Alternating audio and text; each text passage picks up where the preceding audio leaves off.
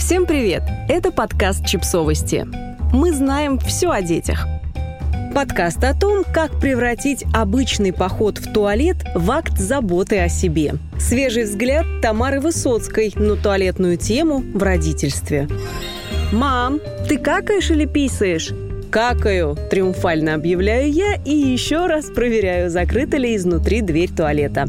Из-за нее тут же раздается негромкий вздох. Понятно. А затем звук удаляющихся шагов. Я выдыхаю и усаживаюсь поудобнее. Издавна получасовое сидение в туалете считалось исключительно мужской привилегией. Проблема эта, кстати, не только отечественная, а интернациональная. В родительских блогах из разных стран можно время от времени обнаружить раздраженные высказывания о том, что отцы, в отличие от матерей, могут позволить себе проводить за закрытыми дверями огромное количество времени. А вот матери вынуждены успевать все свои туалетные дела за считанные секунды в промежутке между между тем, как пригорит каша, и тем, как ребенок съест горсть кошачьей еды. В парадигме традиционного разделения ролей в семье принято считать, что мужчина, убивающий мамонта, дает больше и нуждается в отдыхе и свободном времени, тогда как женщина по природе всегда должна оставаться на чеку и не отлынивать от возложенных на нее родительских и супружеских обязанностей. Короче, мужчины могут себе позволить 40 минут в день читать освежитель для воздуха,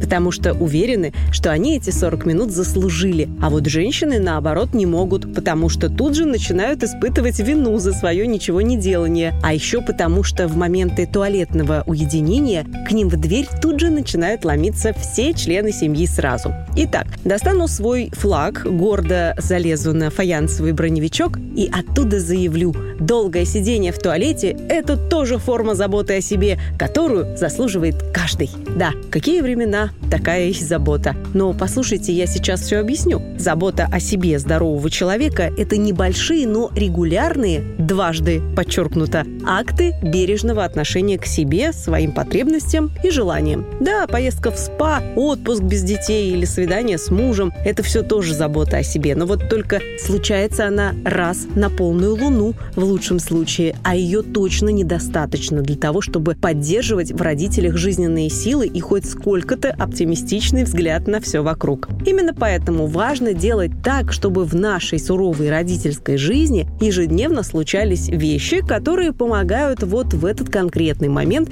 не упасть духом и прожить еще один день. Все средства хороши до тех пор, пока они и правда дают вам возможность выдохнуть и накопить ровно столько энергии, сколько надо для того, чтобы прожить еще несколько часов до следующего такого перерыва. И долгосрочный поход в туалет с этим прекрасно справляется. Смотрите сами.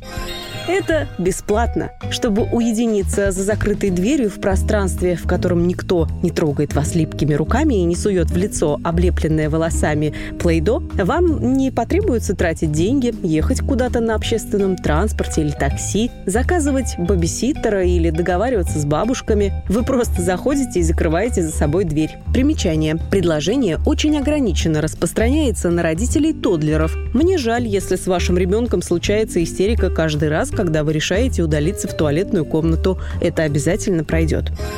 Это приятно? В современном мире туалет давно перестал быть местом, куда надо забегать с задержанным дыханием, стремительно делать свои дела и выбегать, распыляя вокруг себя морскую свежесть. Сейчас туалет может стать настоящим оазисом спокойствия и комфорта, в то время как в остальной квартире может царить совершенный бардак. Я серьезно, оборудуйте свой туалет как лучшие дома Парижа, и каждое его посещение станет для вас настоящим праздником. Ароматизаторы, цветы, можно даже свежие, книги и журналы, расслабляющая музыка. Почему бы и не сделать туалет тем местом, в котором любому приятно задержаться?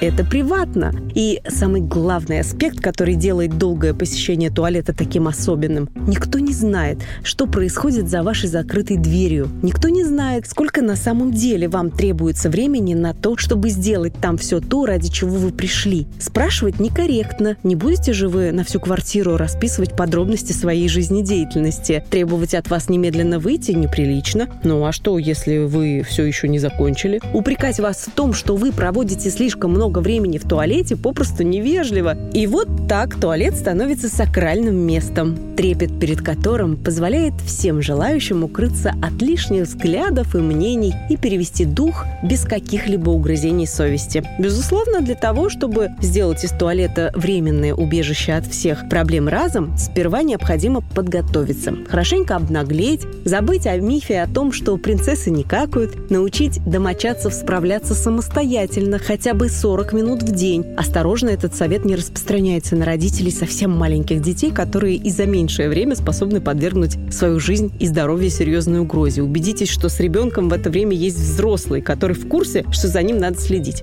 Научиться дерзко и беззастенчиво объявлять «Я в туалет», так, чтобы все знали, вас нет на посту. Вы там, за закрытой дверью, за которой может происходить все, что угодно. И так долго, как угодно. В непростые времена надо пользоваться любыми доступными способами заботы о себе, даже если они такие смешные и непрезентабельные, как полчаса сидения на унитазе. Поверьте, даже такие мелочи способны немного облегчить непростое родительское существование и продлить срок действия вашей кукухи еще не ненадолго. Берегите себя и пусть весь мир подождет.